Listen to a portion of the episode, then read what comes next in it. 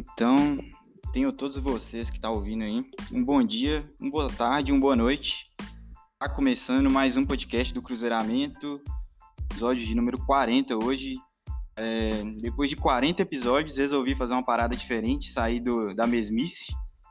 Convidei dois parceiros é, de internet aí, de Cruzeiro, para falar um pouco dessa fase, para falar do que está rolando, para falar da partida que passou contra o Havaí. Eu não assisti por motivos de viagem, como falei. Peron, que eu não apresentei ainda, mas já antecipei quem é que tá. E, cara, assisti a partida e para não perder a cronologia aqui dos episódios que eu venho postando, eu chamei eles dois, que eles dois assistiram. É, vou pedir para eles falarem um pouco do que eles puderam perceber aí do time ontem. E é isso, vou começar apresentando eles aí.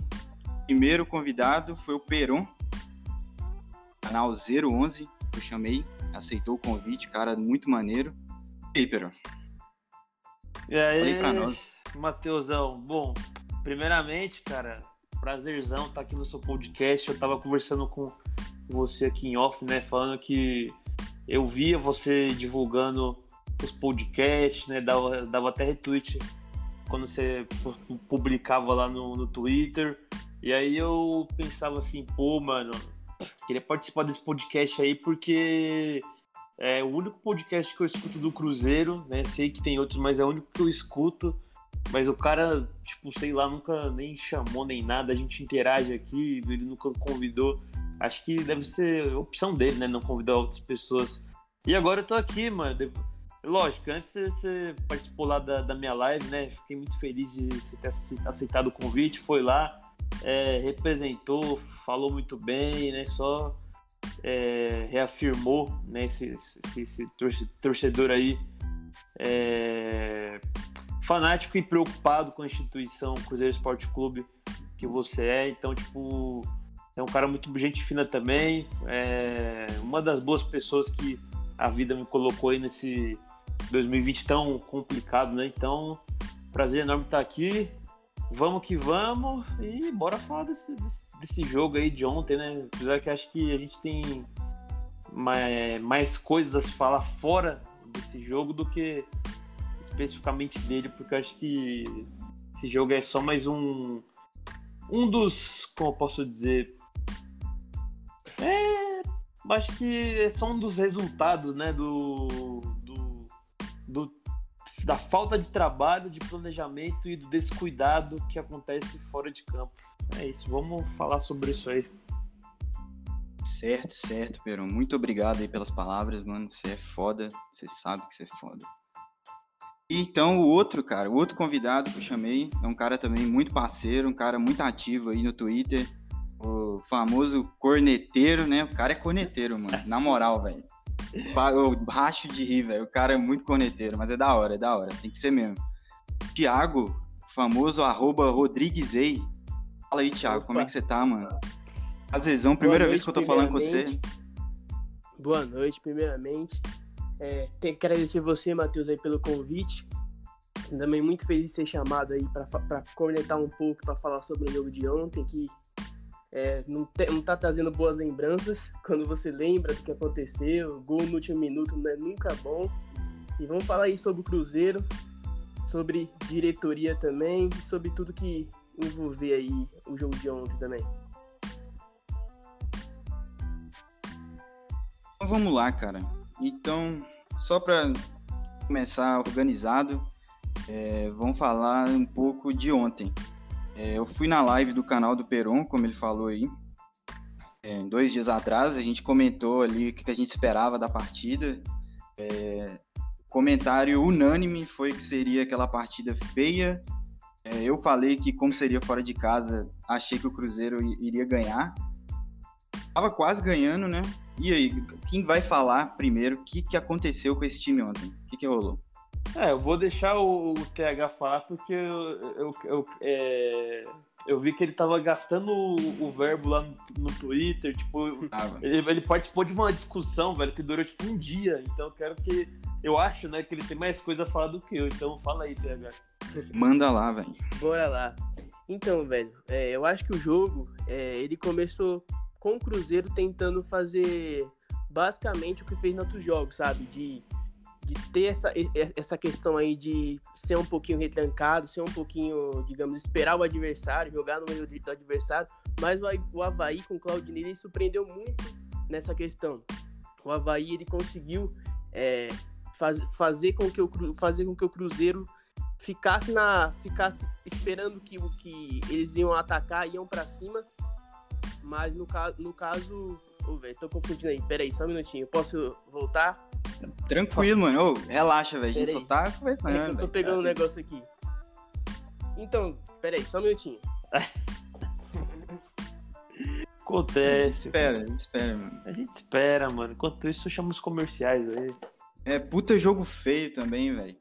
E, ó, já vou avisando aqui quem o guerreiro que tá escutando esse podcast aí, ó, vai, é diferente mesmo, galera. A levada vai ser mais tranquila, saca?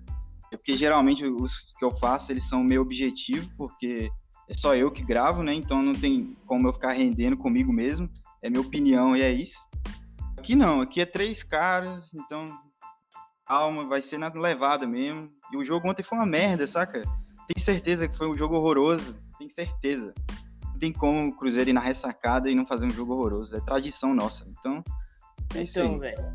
Voltei, deixa eu falar aqui de novo. Tava pegando um negócio aqui, tô tentando aumentar o áudio, tá meio difícil, tô escutando vocês muito baixo.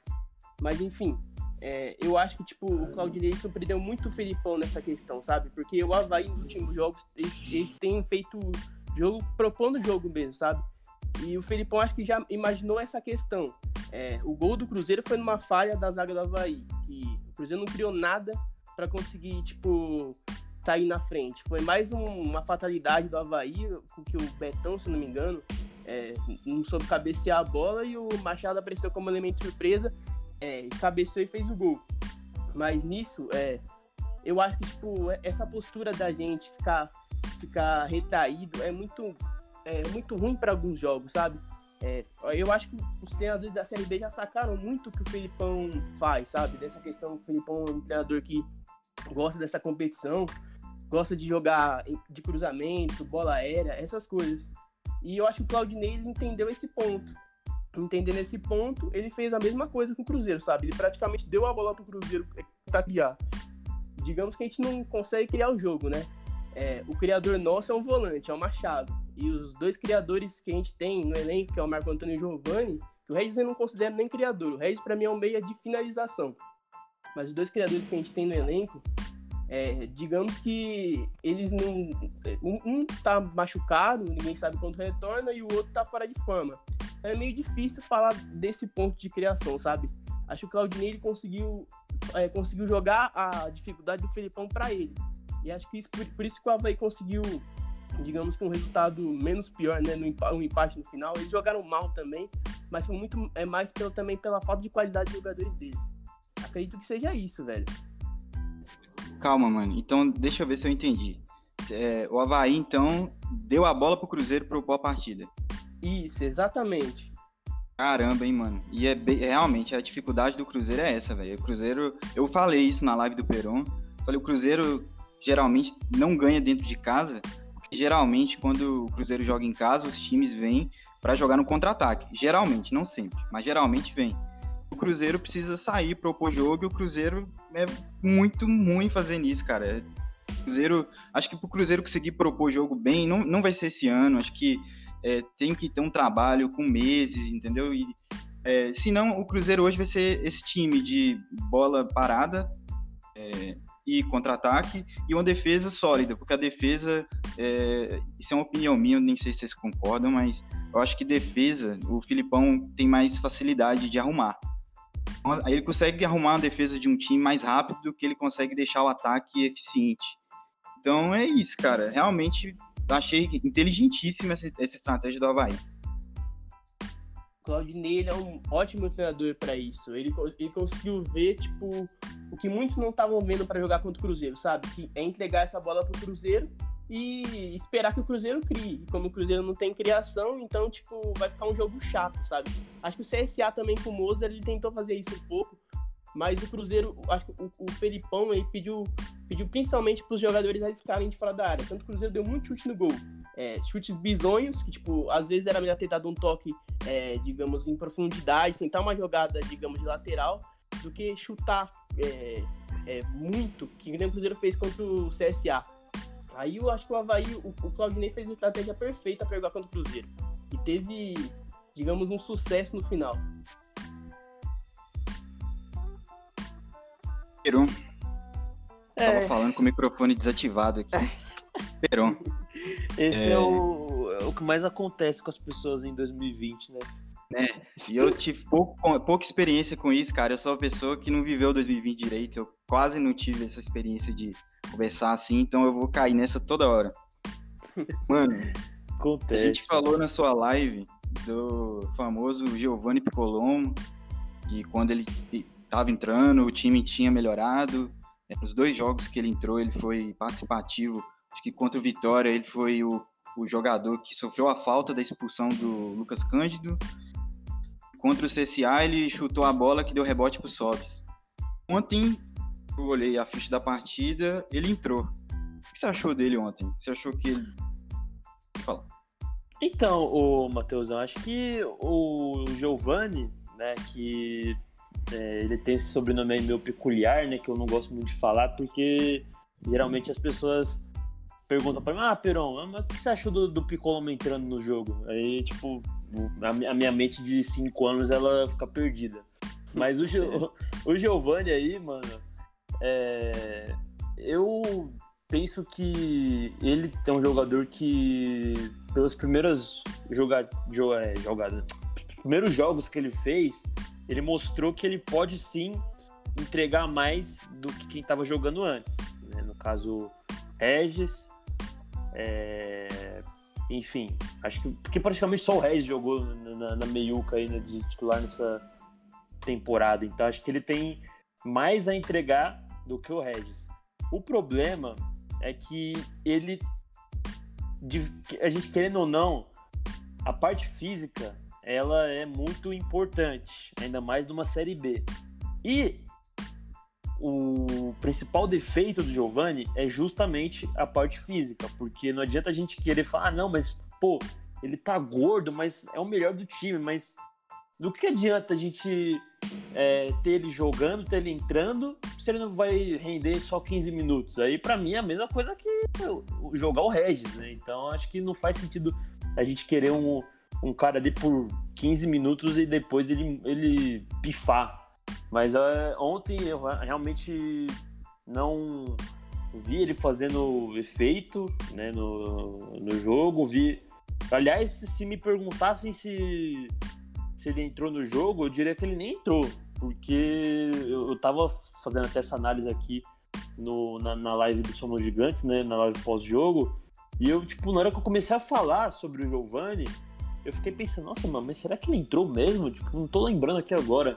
E realmente ele entrou, só que dele ter entrado ou não, acabou que não fez muita diferença. Apesar também que a gente tem que é, ter os pés no chão porque se trata de, de um meia que teve ali os seus momentos na carreira, mas que não é um meia que tem como principal característica a regularidade. Então a gente é, não pode esperar que ele vá entrar ali todo jogo, resolver, né? Ter uma participação muito mais ativa porque ele a gente vai se, se iludir, né? Eu, assim, particularmente, não espero que ele entre jogando o fino da bola sempre, né? Espero que ele vá ali conquistando o espaço dele, porque eu sempre falo isso, né? De jogadores que no primeiro momento assim enchem os, os,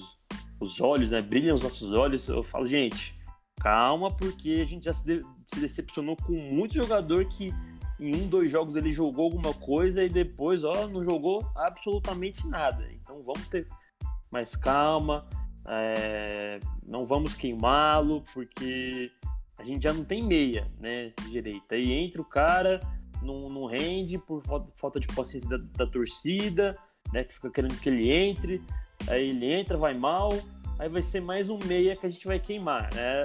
Aliás, a gente né, vocês falando dessa, desse negócio de meia, eu lembrei do Claudinho, né, que foi contratado aí por 3 milhões e meio de reais e a gente até esquece, né, de que ele, que ele é uma opção porque ele não joga nunca, né, sequer relacionado, então é, enfim, a gente vai chegar na, daqui a pouco nesse ponto de planejamento, né, mas só mostra que a gente praticamente não tem um elenco aí que é um, tem várias deficiências. E acho que a Meiuca hoje em dia é uma delas, por mais que a gente tenha o Giovanni se destacando de pouco em pouco, mas acho que ainda assim a gente está muito desfal é, desfalcado nessa posição. Caralho, concordo. Realmente, a questão do Claudinho, eu até falei hoje no Twitter, é, eu, não, eu, já nem sei mais qual é a questão deles, é, se ele é se ele treina mal, é, ou se é porque ele tá acima do peso, ou se o cara às vezes tem potencial e o Filipão que tem uma birra, sabe? Não sei, cara, é muito estranho. A questão do Claudinho. Agora, Thiago, você como grande defensor de Ayrton, eu também sou. É... Eu também sou. Você também é? Sou Grande. também. É. Então é isso, é o clubinho do Ayrton aqui, mano. Clubinho do Ayrton. Nós somos defensores do Ayrton.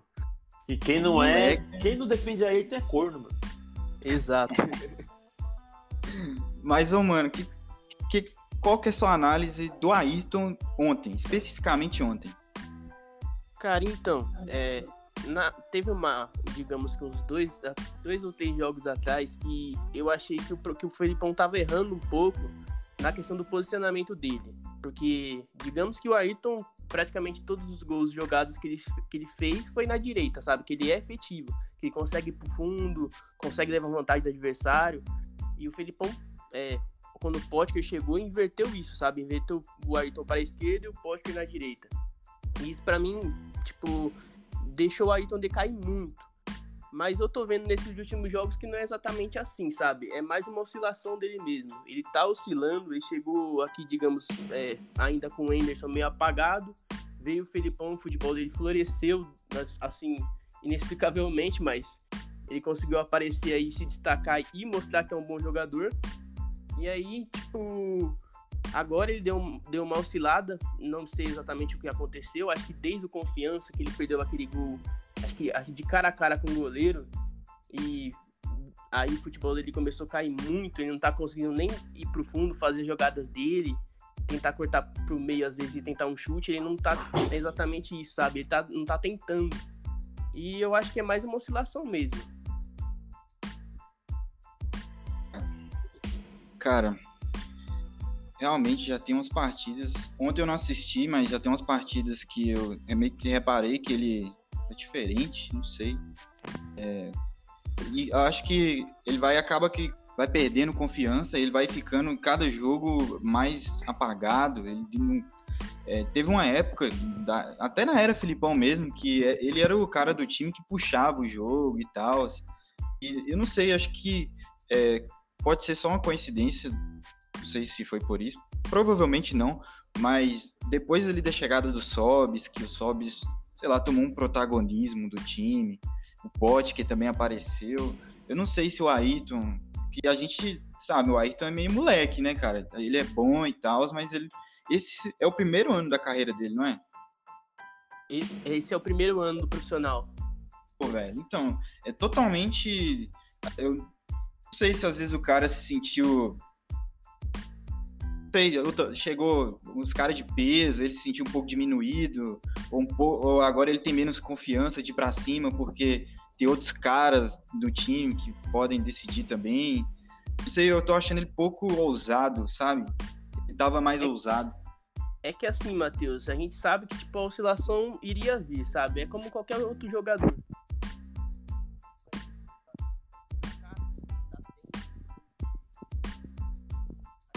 Mano. Seu áudio você... mudou uma bugada aí, ó, TH. Você tá com o dedo em cima do microfone, talvez. Isso. Peraí. Foi certo é, agora? Agora melhorou. Agora melhorou.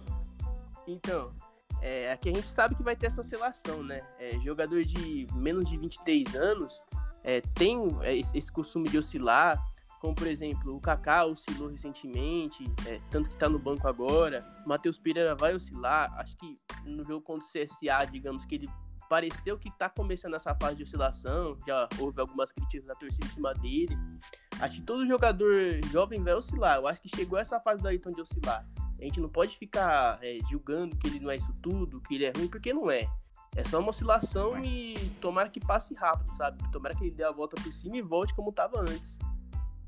Acha que seria o caso dele, de repente, Filipão sentar ele no banco? Você acha que é melhor ele continuar? Então, cara, como a gente não tem muita opção, acho que não. É, até porque se ele sair, vai entrar o Arthur Kaique. O Arthur Kaique, digamos que não acrescenta quase nada. E o Porsche também, também, também não tá isso tudo, né? Então, eu acho que não tem opção para colocar ele no banco. Se tivesse opção, realmente, aí não tem o que fazer. Ele tem que ir pro banco até ele voltar a ficar melhor. Sim. Esse próximo jogo agora a gente já não vai ter uma. Acho que não vai ter o Sobis e não vai ter o Fábio, né? Fico tra... eu, Fábio, eu não, eu não importo muito do Fábio ficar fora, não, Perão. Eu não. Sinceramente, eu confio no Lucas França. Eu lembro em 2016, mano, quando o Fábio machucou contra o Coritiba, o Lucas França teve que pegar no gol assim. Tipo, na época ele era moleque, né? Então pessoal ficou, nossa, como é que será que vai ser? Eu acho que também o Rafael também estava machucado, e acabou que, que foi sim, o goleiro. Sim, Ele agarrou um pouco tranquilo. Acho que ele quase falhou no final de uma partida. Sim, sim. Acho que foi, foi, foi contra o Corinthians, eu acho que a bola passou debaixo das pernas dele. Tava quase entrando, ele falou e conseguiu defender ainda. Nossa, nossa, você lembra o pênalti que teve no Ábila nesse jogo, mano? Nossa, nem me fale, velho. Esse jogo aí pra mim. Cássio foi... deu uma voadora na canela do Adam.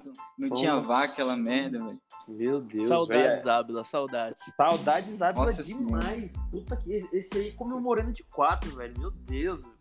Saudades do tempo tá que a gente tinha centroavante. Tá boa, velho. Eu jogava demais, era raçudo, viu? Errava gol, mas também fazia, então tá tudo bem. Saudades. Hoje a gente é. tem Moreno, Inclusive era nele que eu ia chegar. Agora sem o Sobis, a gente vai provavelmente o Filipão deve colocar o Moreno, né? Ele já colocou ele ontem, que eu vi também que o Moreno entrou. E aí, mano, o que, que você acha que vai ser dessa partida contra o Figueirense? Não, é contra o Figueirense? Nem... É contra a Ponte. Contra a Ponte contra Preta. A Ponte. A Ponte Preta. O que você espera aí desse, dessa partida? Uma prévia ah, pra gente. Então, o, o Matheus, eu acho que, assim, primeiro, né, é, acho que até pegando um pouco do gancho que estão falando do Ayrton, acho que só demonstra aquele negócio que eu falei, de que é, a gente não pode se iludir com jogadores e a gente não querer se iludir com jogadores não significa que a gente desacredita deles, é que a gente só não pode se iludir mesmo. A gente tem a confiança ali, né, de que é, e também a vontade de que eles joguem bastante, gastem a bola jogando pelo Cruzeiro, mas a gente não pode se iludir porque se a gente se ilude, né, bota as expectativas lá no alto. Ah, Ayrton fez gol em três jogos seguidos, vai meter gol a rodo, tem que meter gol todo, todo jogo agora. Aí a gente vai quebrar a cara quando ele não fizer. Então a gente tem que dar uma maneirada aí né, nas expectativas, é lógico. Tem que cobrar se a gente estiver jogando bem. Mas também acho que muito das é, críticas que a gente faz, né? Eu digo a gente como torcida, né? Tipo, ah, jogador não tá jogando nada. É também por causa das nossas expectativas, né? Que pensa que o cara é o, o novo tostão. E, mas a oscilação é a coisa mais normal que existe na para um jogador jovem, né? A gente pensa que não, mas o Ayrton ele tem 20 e poucos anos ainda, acho que é 22 por aí, 21. É...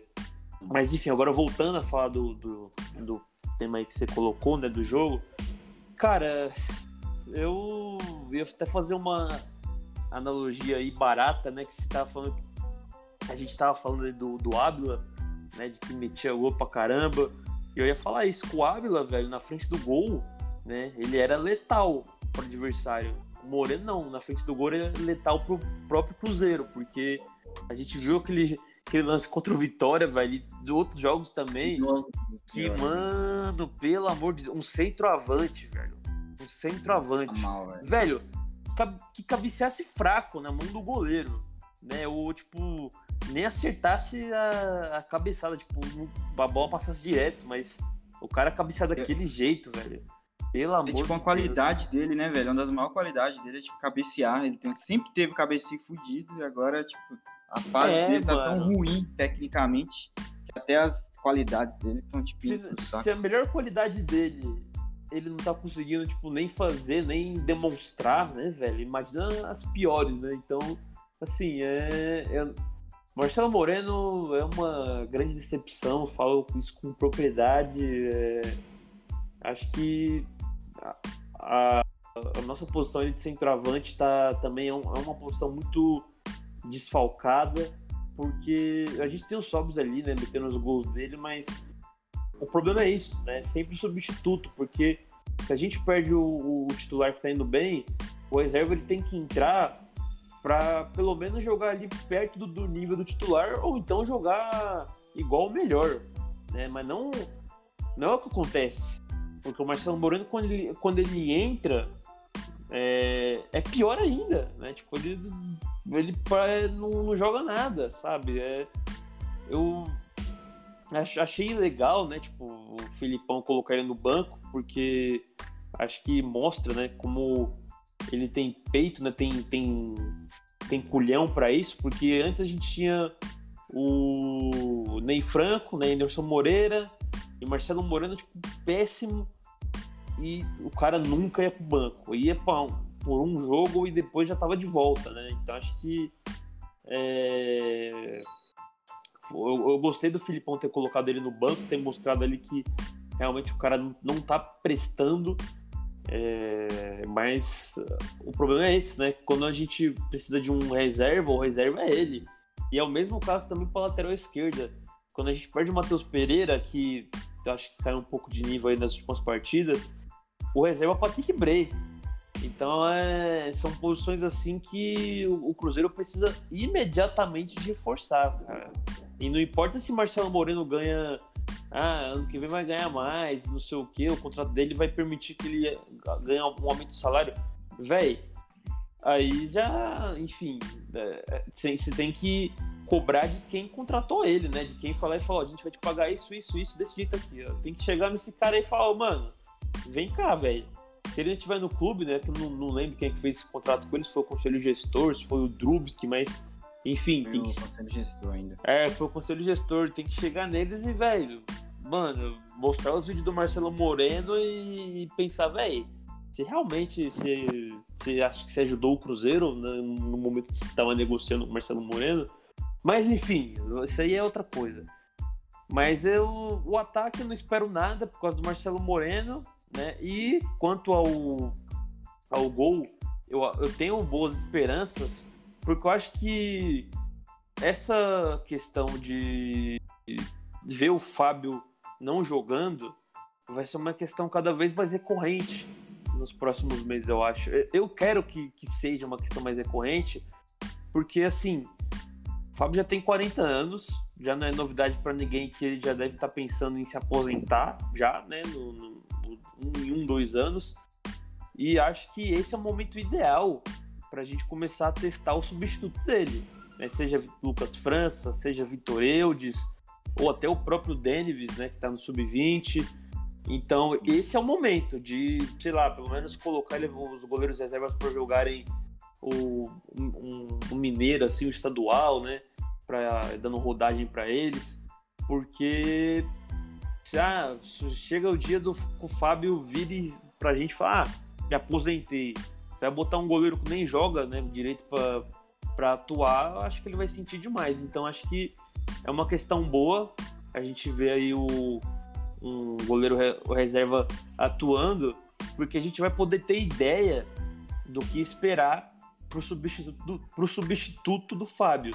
Tudo indica que vai ser o Lucas França, né, nessa partida contra a Ponte.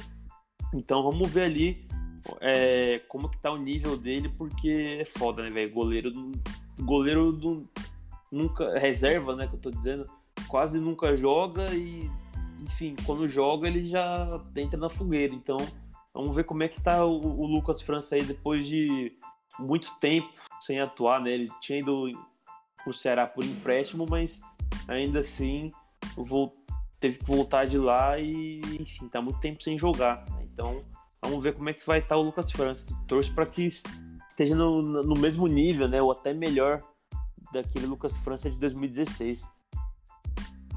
Pô, mano, eu boto muita fé nele, velho. Eu acho que acho que é ele que tá caminhando para ser o substituto do Fábio. Eu acho que o Fábio deve jogar o quê? Esse ano, ano que vem. Talvez, no melhor dos mundos, o, o outro ano. Então, tipo, tá muito próximo. Realmente, eu concordo com você. A gente tem que começar a olhar mais, com mais carinho. A gente até preparou, né, o, o substituto Fábio. A gente preparou bem, na real, que é o Rafael, né? Só que é, acho que ninguém contava que o Fábio ia ser esse monstro sagrado que ia chegar com 40 anos em alto nível, né, velho? Então, infelizmente, Rafael, você tem que sentar num banco aí. É, e não dá nem pra, assim, tipo, a gente pode, é, só pra entrar um pouco nessa questão aí da, da escolha dele, né, de ter saído do, do time, tipo, não dá, não dá nem para condená-lo por ter que, é, essa vontade de sair do, do, do Cruzeiro para buscar um outro time, né? Acho que o, o que dá pra gente condenar é a escolha que ele fez, né? o, o time que ele escolheu, mas ele ter tido vontade de sair para jogar em um, algum outro lugar com regularidade, pô, super entendo. Acho que para a carreira dele, acho que foi a melhor escolha que ele teve. Mas é, é acho que é a escolha dele que, que ferrou, né? Que não foi muito bacana. É só isso mesmo. Não, na moral, o cara tinha mercado no Brasil inteiro, né, velho? Tinha certeza. Qualquer time do Brasil queria o Rafael.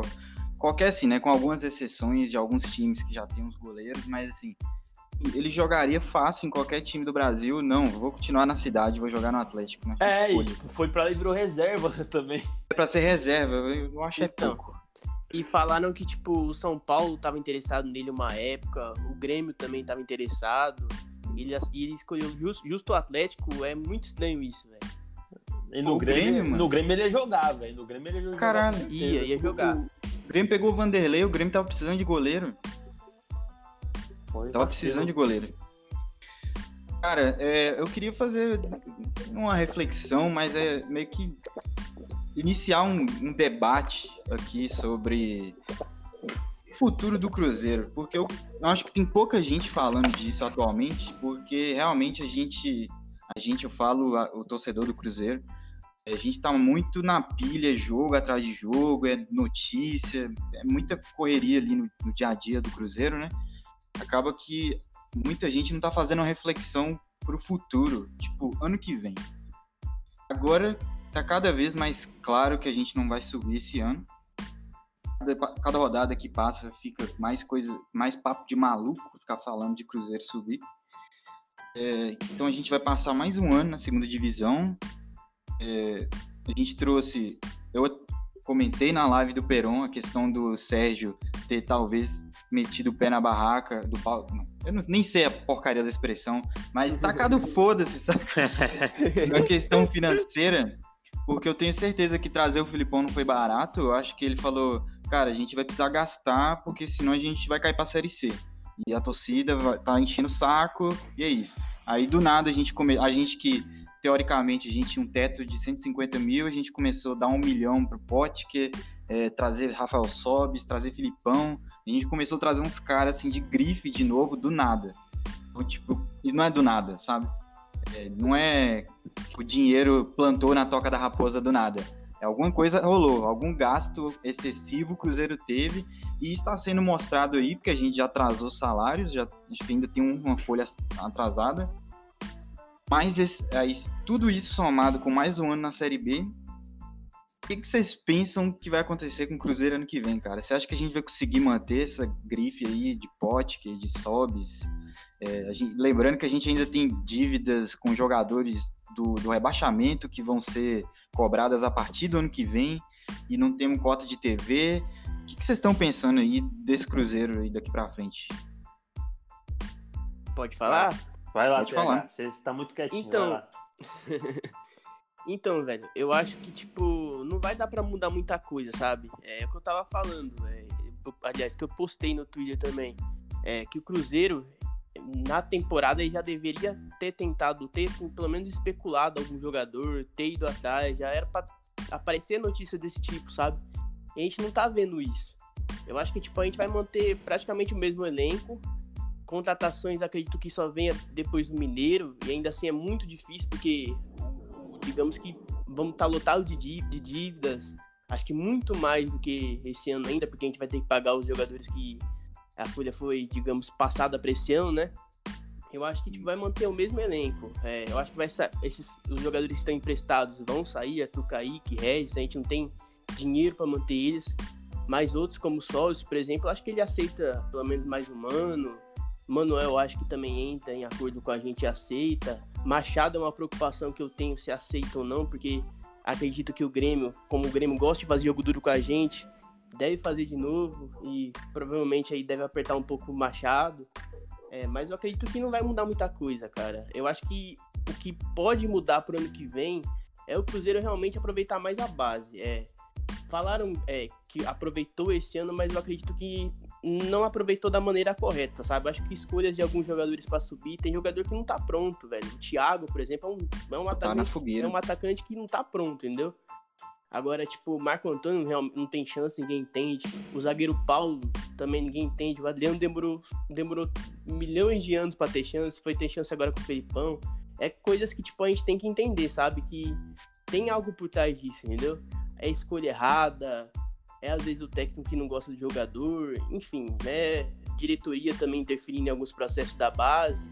É tudo, digamos que um conjunto é, pra gente estar tá nessa o Cruzeiro ele não, sub, não vai subir divisão à toa, né? Então, acho que é isso que dá para definir. Mas, cara, assim, é, quando o Filipão aceitou vir para cá, ele impôs bastante coisa, vocês estão ligados. Você acha que ele aceitaria ano que vem? Ah, a gente não tem grana, a gente precisa da base. Você acha que ele aceitaria esse discurso assim da diretoria? Então, cara. Tem chance de dar merda, mano eu, eu acho que ele não vai aceitar. Por isso que, tipo, vai ter, vai ter umas discussões aí, mas, tipo, achar, achar que ele vai aceitar fácil não vai. Mas ele vai acabar se conformando, sabe? Porque se ele pedir demissão, digamos, eu acho que ele não vai querer se livrar da multa dele, sabe? Pelo menos eu acho que é muito vantajosa, digamos, para ele. Eu acho que, é, apesar de ter essa identificação o Cruzeiro, acho que o dinheiro ainda vem um pouquinho acima. É, Caralho. O, o pessoal tem um, um, digamos que um amor pelo Felipão, acho que o Felipão tem esse amor pro Cruzeiro, pode até ter, mas digamos que ele é um profissional, né? Então, não, cola, eu não. acho que vai ter umas desavenças, mas ele vai acabar aceitando, velho. Porque, cara, o Filipão, Perão, eu, tô, eu aprendi isso tudo com você, mano. Eu queria só falar. Nossa, eu aprendi com você demais na live esses ganchos assim, mano. Nossa. Peron.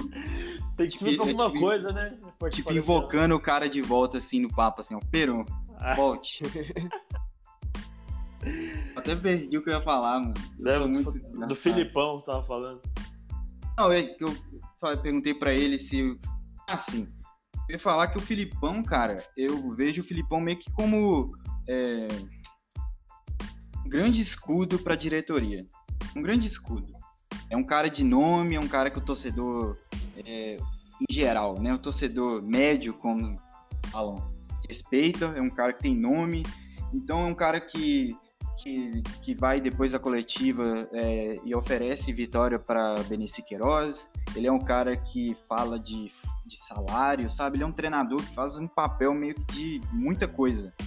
É, eu vejo que o Sérgio, malandramente, né? Claro, é, viu que trazer o Filipão seria um grande escudo para ele. É, o Filipão ia tomar muitas das questões que estavam indo direto no Sérgio a ele. Eu vejo que se o Cruzeiro perde o Filipão, cara, eu acho que o Cruzeiro pode se deparar aí com a realidade. Acho que pode ser muito pior do que essa realidade que a gente está vivendo agora. Porque a gente está vendo aí, hoje, atualmente, muita gente criticando o Filipão por causa do jogo de ontem e tal. Mas, querendo ou não, esse time com o Filipão não cairia. Com o Ney Franco, eu boto muita fé que o Cruzeiro cairia. Então, eu acho que sem o Filipão, a gente podia estar. Tá... Eu não gosto muito desse papo de falar podia estar tá pior, mas é que eu acho que é verdade, então eu não posso estar tá deixando de falar. Eu acho que o Cruzeiro sem o Filipão tem potencial para estar tá muito pior. É, minha preocupação é isso. Aí o que você acha sobre isso? Não sei como puxar o gancho aí pra você, mas fala um pouco aí. então, o, o Matheusão, eu tava até falando sobre isso ontem na live de Somos Gigantes.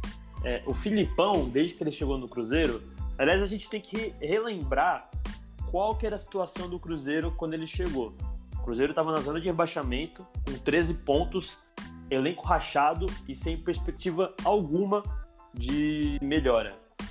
Aí o Filipão chega, né, é, consegue fazer uma uma arrancada ali, né? Porque desde que ele chegou a gente é, conquistou quase 30 pontos, ou seja, mudou o patamar aí do, do Cruzeiro. Hoje em dia está é, é, em décimo, se eu não me engano, décimo nono por aí, enfim. Mas já, já tá na primeira parte da tabela, né? Já tá um pouco mais longe do rebaixamento, e a sete pontos do G4. Então, a gente negar que o Cruzeiro não teve uma mudança significativa, eu acho que é a gente negar a realidade, porque de fato o Cruzeiro teve. E eu acho que essa mudança aí se passa pela troca de comando e algumas mudanças de atitudes fora dele. Por exemplo, salários em dia. Na época do Filipão, antes do Filipão não tinha isso. E isso aí é, acaba que afeta o psicológico dos jogadores, sabe? Porque essa é a profissão deles, né? Jogar bola. Eles não estão ali porque, ah, tô aqui porque eu é, é, tenho vontade de jogar no Cruzeiro, tô jogando por amor, não sei o quê. Não, a gente, pensando racionalmente, tem que saber que eles estão ali praticando a profissão deles. E eles precisam ser pagos para isso. Né? Então, é, isso não estava acontecendo. Tanto que o Filipão, como um bom gestor de grupo, a primeira coisa que ele identificou nesse elenco do Cruzeiro e pediu antes de fechar o contrato é que os salários fossem pagos. E aí, isso aí eu sinto que teve uma é, influência né, nessa melhora aí em campo, no desempenho realizado em campo. Então, é, é salários em dia também é uma, um, é, faz parte dessa questão aí de postura fora de campo, né, apesar que já está atrasado de novo, né? Mas, é, enfim.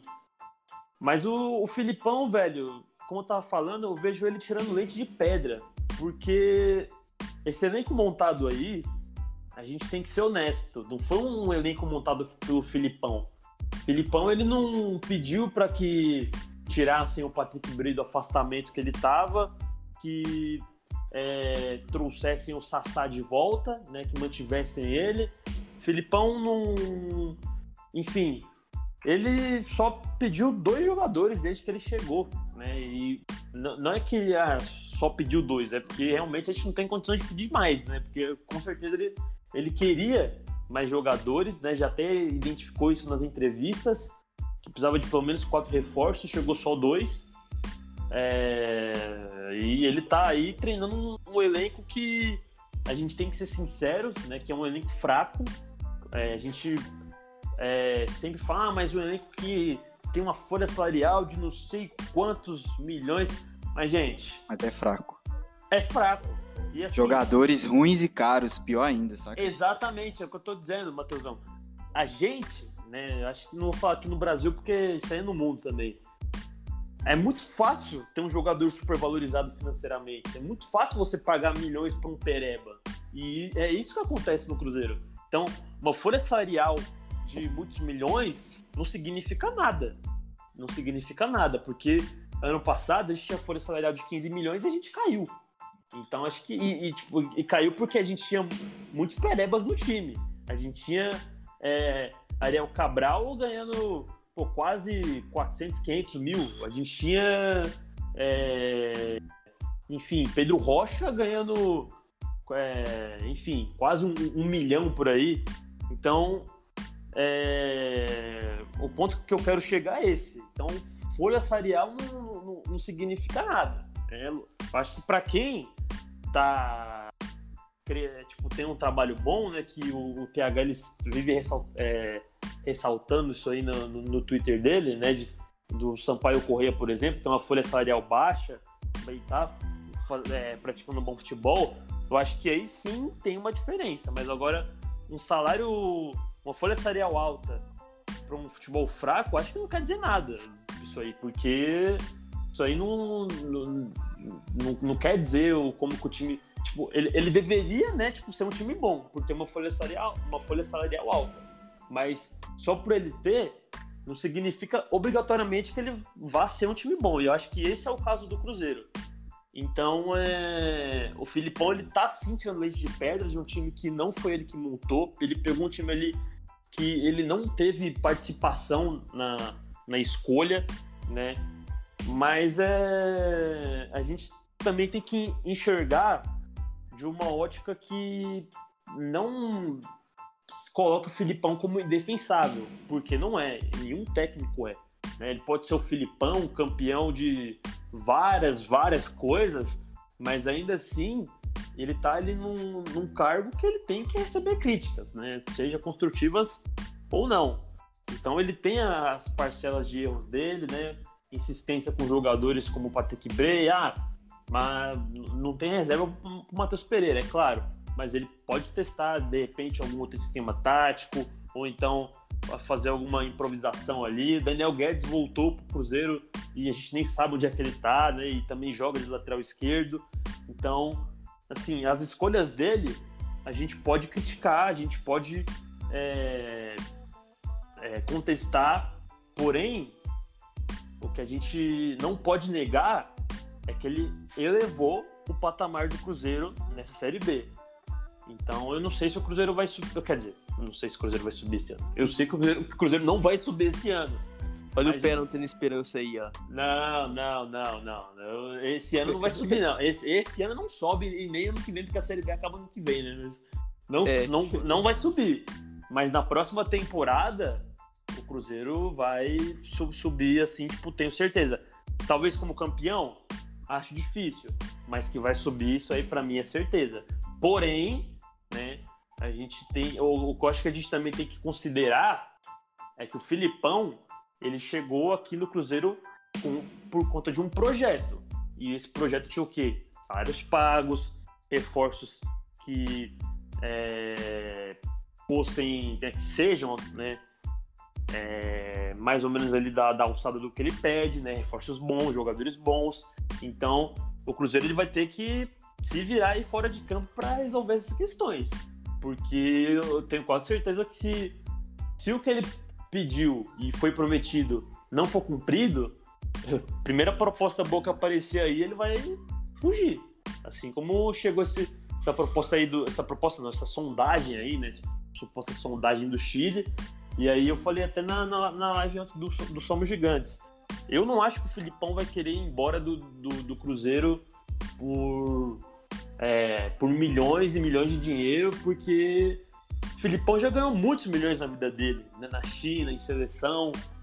Dinheiro não falta para ele, mas ele é um. Eu vejo ele como um cara de palavra, de atitude. Pô, você não vai honrar o que você é, prometeu para mim? Então, assim, comigo não, não, tem conversa. Então, eu vou embora, eu vou para um time que honre com, a, com as palavras deles. Né? Então, eu vejo, acho que ele tem que continuar assim, né? Não é a minha unanimidade assim de escolha de técnico, mas acho que ele tem que continuar, mas o projeto tem que ser, o, o projeto tem que ser seguido, tem que ser respeitado, porque senão acho que não tem como ele fazer o trabalho dele. Acho que, enfim, isso é geral, né? Nenhum técnico vai conseguir fazer o trabalho dele sem ter o respaldo da diretoria, mas no caso do Filipão, ele tem que ter respaldo, porque senão, meu filho, né? não vai dar certo. É, mano. Pô, minha análise mais. de uma forma mais objetiva, assim, da, do, do Filipão aqui no Cruzeiro, é que, tipo, é, eu, eu tenho ficado bravo com ele, principalmente nesses últimos jogos, a, a, as decisões que ele tem tomado, em alguns jogos, as substituições que ele faz. É, e, tipo, claro, fico bravo mesmo, assim. Mas saindo do contexto de torcedor e tentando olhar com a cabeça com mais razão, saca? É, igual você falou, vendo como que a gente tava e, e ver como a gente tá agora, é, realmente é, não tem como não dar um, um mérito pro treinador. Eu acho que, pelo menos para mim, não tem como não dar. É... questão do Cruzeiro tava brigando para não cair e ele tirou o Cruzeiro dessa briga, mas assim, tirou completamente. O Cruzeiro hoje, é, apesar da gente não ter atingido a pontuação, ninguém, nenhum torcedor do Cruzeiro hoje pensa ah, a gente pode cair. É, a questão da gente eu ficar bravo é porque eu quero subir, saca? Eu quero subir. Uhum. Então, pra gente subir, a gente não pode, por exemplo, patar dentro de casa com o CSA, que é adversário direto. É, e nessas questões eu fico bravo, mas claro, olhando no todo, eu penso que a gente não pode tirar o mérito dele de ter, igual você falou, ter mudado o patamar do Cruzeiro. Aí ele fica falando sempre, né? Mas, ah, meu objetivo aqui é, você falou, o projeto, é não cair esse ano, se manter aqui, para ano que vem a gente tentar subir. É, eu sei que no íntimo do Filipão, lá no, com o grupo, ele com certeza não fala assim, com certeza ele fala em subir mas é o, o discurso oficial dele é esse, de se permanecer. Pô, Filipão, pra permanecer precisava um milhão pro Potker, mano. Caralho, velho. Sabe, se fosse para ser, se fosse para ser do jeito que ele tá falando, que é, ah, não, esse ano é se manter e tal, pô, não precisava um milhão no Potker, dar o Maurício, sabe? Dava pra fazer um time aí, meia, meia boca, para não cair, ficar ali décimo e pouco, sem precisar fazer é, esticar a folha igual o Sérgio esticou, sabe? Porque é, a gente comentou isso acho, na sua live também, lá no, na quinta. quinta é, essa questão do, da, da folha salarial até esses dias, 650 pau. Agora chega um pote que ganhando provavelmente mais, chega um Sobs ganhando provavelmente mais. É, isso entra no elenco, cara. Acho que querendo ou não, a gente tem que admitir que isso entra no elenco. E eu não sei se gerou algum problema com os que estão lá. Gerou com um, que a gente tem certeza, que é o Marquinhos Gabriel. Foi embora porque não aceitou que ele ganhava menos e do nada outros iam ganhar mais. Mas assim, eu não sei como é que tá o elenco. Eu, eu achei essa jogada errada do Sérgio. Eu achei perigosa, porque traz do nada uns jogadores mais caros, mesmo que com pedido do Filipão, mas, sabe, eu acho que não pega bem pro elenco, acho que é, a chance de, de terminar com um ou outro andando em campo aí, igual foi ano passado, acho que é grande. Mas, Thiago, o TH, ou arroba Rodriguezei, você que é o de nós três aqui, com certeza é o mais crítico em relação ao Filipão e eu não tiro sua razão, eu entendo, eu juro, eu entendo tudo que você critica dele, eu te entendo. É, mas eu queria só que você fizesse uma análise geral do que, que você pensa do trabalho do Filipão, até porque a gente já está caminhando aqui pro final do, desse episódio. Já tá dando até mais do que eu falei com o Peron que ia ser. Mas eu queria ouvir de você uma análise geral do que você pensa do Filipão até aqui, Cruzeiro. Então, cara, é, eu acho que, tipo assim, o Felipão, como você sabe, eu sou um crítico nato dele. Mas é muito, é, digamos, pelo estilo de jogo e pela forma dele trabalhar. Mas é o que eu andei repensando nessa questão, é que quando trouxeram ele, sabiam disso tudo, sabe? Que ele não gosta de jogadores jovens. O Adriano, é, pra ele dar uma chance pra Adriano, foi graças ao Célio, Célio Lúcio indicar, e aí ele viu que o Adriano é bom deu essa chance para ele. Mas a, a, real é que ele não gosta de jogadores jovens e não tem esse costume de trabalhar. É, o, jogador, o jogador jovem, para ele trabalhar, tem que ser, digamos, tem, tem que estar se destacando, sabe? Que nem o Ayrton. Eu acho que o Ayrton não ia se titular com ele, tanto que iniciou no banco. Aí deu aquela assistência para o Arthur Kaique, se não me engano, e fez o gol contra o Náutico. É, deu assistência para o Arthur Kaique contra o Operário, fez o gol, fez o gol contra o Náutico. Do Náutico, isso. É, nisso, tipo, ele deu, deu essa chance para Ayrton merecidamente, mas tipo, a real é que ele não, não gosta muito de jogador jovem. Esse era o meu incômodo maior com ele, porque a gente tem um elenco jovem e a gente tem também muito medalhão. O meu medo era ele lotar o time de medalhão. Ainda bem que, tipo, ele tá, digamos que, até, até por Henrique não poder estar jogando, Léo não poder estar jogando, o Moreno está muito mal e o Sobis é, conseguir ter ido bem entrando no lugar do Moreno, ele, ele, ele resolveu, tipo, é, aproveitar um pouco os jogadores. Essa acho que é a minha maior crítica realmente com ele. É, tenho elogios, como essa questão do, da motivação dele, que isso não tem como negar que fez a diferença. Ele conseguiu trazer um novo ambiente para a equipe. Acho que taticamente ele agregou muito na defesa, mas digamos que o ataque ele fez a questão piorar muito. O time do Cruzeiro é, não criava muito com o Enderson, não criava nada com o Ney Franco, com ele também não cria nada. Essa é a real. Tipo, a questão do ataque não, não muda muita coisa. Você vê um time muito organizado na defesa e na questão de transições ofensivas, é, é, triangulações, não tem muita coisa para se mostrar. Também é uma crítica que eu tenho em relação a ele. É, nessa questão que, você, que vocês falaram aí é, dele ir embora ou não, eu acho que assim, é, se é, estão dizendo dessa proposta do Chile, né? No caso, a proposta do Chile que, que acho que foi o, o Esporte Interativo que deu essa notícia. Eu, eu acho tipo que se essa proposta aparecer, eu acho que ele vai, cara. Ele vai exatamente pelo que o Peron falou aí dessa questão do salário, do, do, dos salários. Acho que recentemente atrasou essa folha e tinham prometido para ele que não atrasar, nem, não atrasar nenhuma folha. E de, tanto que depois do jogo contra o CSA, que acho que foi um pouco antes de, de aparecer essa especulação aí, é, o discurso dele não, não perguntavam para ele se ele ia ficar e o discurso dele foi claramente tipo não respondendo, sabe, tirando dele da reta, tipo deixando um pouco du em dúvida. Eu acho que se realmente ele, ele não fosse aceitar a proposta, se, se caso aparecer essa proposta do Chile, ele já ia falar não, sabe? Ele ia falar a verdade, sabe? Tipo, ó, eu quero ficar no Cruzeiro, eu realmente quero ficar muito tempo.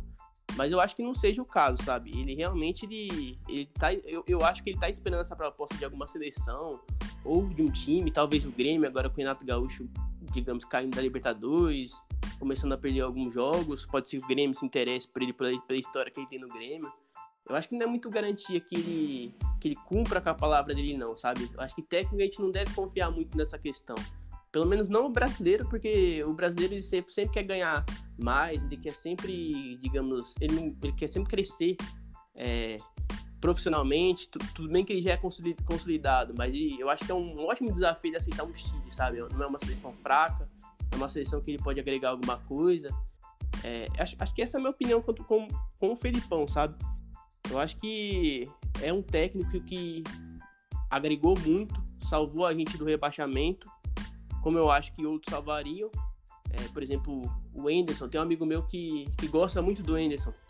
Ele fala que ele não mandaria o Anderson na, na, hora, na hora que mandaram embora, que ele continuaria com o Anderson.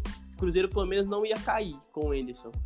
É, eu concordo com ele nesse ponto. Eu acho que não precisava exatamente ter gasto tanto com o treinador.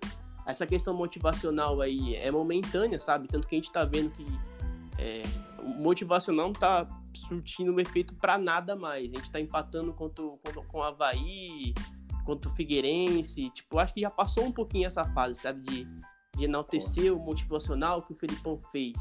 Acho que já passou essa questão. Agora a gente tá falando realmente de tática, sabe? Tá batendo muito na questão tática. Já citei essa questão que eu acho o time dele muito retraído, principalmente para jogar em casa, que a gente não deveria é, ficar retraído jogando em casa e ele coloca assim também, como eu falei, isso é, também é culpa do, da formação do elenco por não ter meio, meio amador. Enfim, é um conjunto disso aí. É, acho que essa é a minha opinião sobre o Felipão. O cara, bacana. É, eu queria só fazer um adendo aí da, dessa última coisa que você falou. É que, tipo, essa questão da tática é zoado também pro cara, porque tá corrido pra caramba, mano. Tá corrido pra caramba o calendário. Tipo, analisando, Sim. analisando, o Filipão tem quanto tempo aqui no Cruzeiro de trabalho? Tem muito pouco tempo. Tem então eu fico. Dois meses, né? Uns dois meses. Então, tipo, eu fico. É, igual eu falei, eu fico puto porque eu quero subir. Então, sempre eu, quando o Cruzeiro deixa de ganhar um jogo e eu assisto, que não foi o caso de ontem, né? Mas os outros, eu assisto, eu sempre fico pensando, pô, se ele, se ele tivesse feito isso diferente, por que, que ele não fez isso? Eu fico meio puto. Só que, igual eu falei, eu olho assim o contexto e falo, cara, é um treinador com dois meses de trabalho, mano. Eu fico assim, às vezes com o pé atrás de cobrar alguma coisa de demais, assim, do time, sabe? Porque, igual eu falei, a defesa ele arrumou, mas eu parto daquele pressuposto que é, destruir é mais, mais fácil que construir, não é? Eu acho que eu já ouvi isso no Cruzeirologia. Andy acho que falou isso uma vez. Concordo plenamente. Destruir é mais fácil que construir. Então, é, em questão de posicionamento ali atrás, ele consegue postar realmente a defesa ali direitinho. Agora, a questão de construir, É, isso para mim vem com meses de trabalho, com tempo, sabe?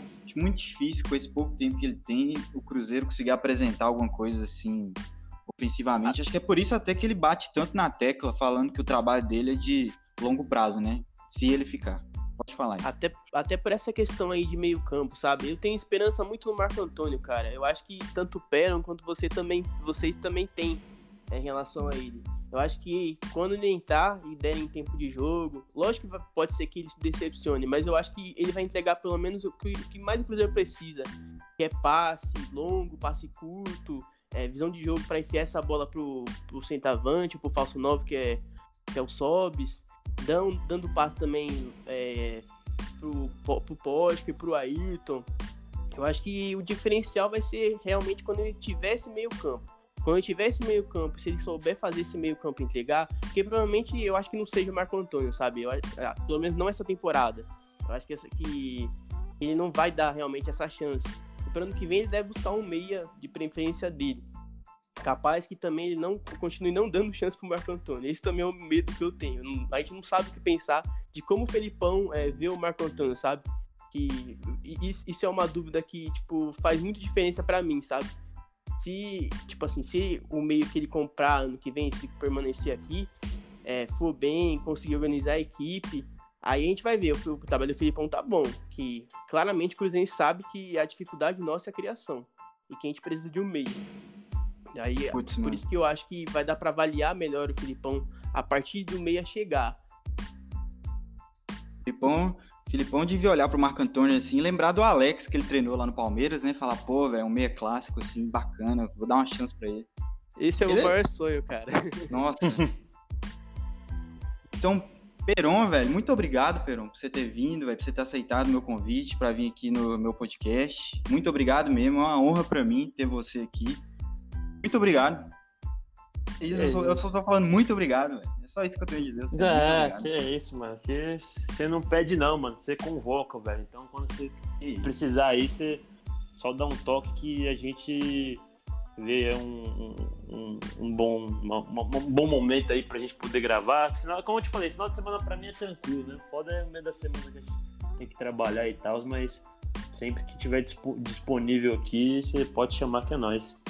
E eu que agradeço aí. Eu agradeço demais e para quem estiver escutando, né, ainda não conheceu o, meu canal, aproveitar para vender meu peixe, né? É isso que eu ia falar é... agora, fala aí.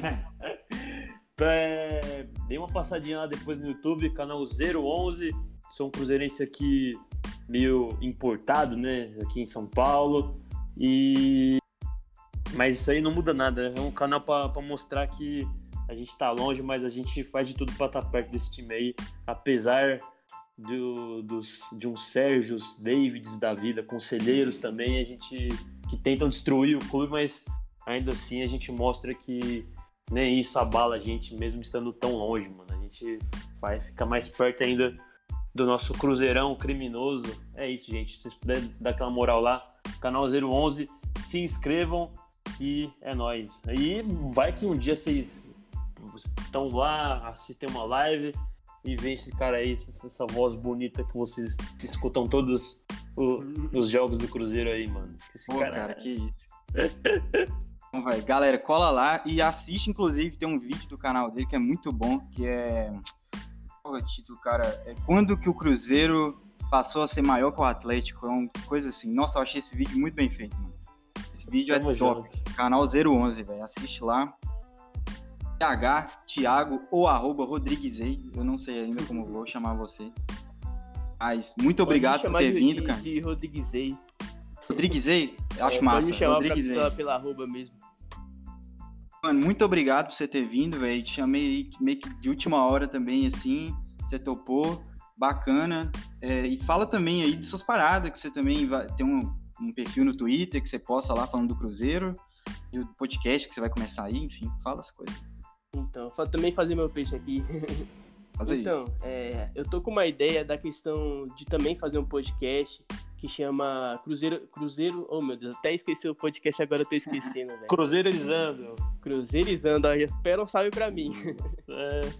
Mas então, eu tô com essa ideia, junto com um dos amigos aí, o Gabriel, o Guilherme, o Farc. É, e a gente tá querendo fazer esse, esse podcast. Tanto que esse é o primeiro podcast que eu participo, por isso eu tô meio nervoso, ah, esquecendo algumas palavras, gaguejando. Tô parecendo até o David. Ah. Mas enfim, é, eu agradeço muito aí pela chance de, de participar, pelo Matheus aí ter me convidado. É uma honra estar com, com o Peron e com você. Peron também converso com ele em vários grupos aí. Meu, meu grande amigo de São Paulo aqui também, que eu também sou de São Paulo, sou de, de Americana, Isso, na região de Campinas. Inclusive o Cruzeiro vai jogar aqui, ó. Se não fosse a pandemia, eu poderia Pô, ver o jogo. Também chamaria o Peron aí pra ele colar com a gente aí no Moisés, mas infelizmente é, é, o vírus aí tá, não tá deixando a gente, a gente poder se reunir e ver o Cruzeiro de perto, quando a gente tem a chance, né? Mas mesmo assim eu agradeço aí demais aí pela chance de falar um pouco sobre o Cruzeiro. Peço perdão pelos meus minhas gaguejadas aí, minhas Davidadas. Mas agradeço muito, velho. É, é só isso mesmo, é gratidão. Muito obrigado. Pô, tamo junto, velho. São Paulo realmente é só cruzeirense, viu, velho? Porra, é forte aí o trem. Então é isso, galera. Me segue lá também o. Eu, né? No Twitter, arroba Cruzeiramento, se você não segue. É, me segue no Spotify, no Enco, Google Podcasts, enfim, qualquer plataforma de podcast que você escuta esse podcast. E até a próxima. Muito obrigado aí. E é isso.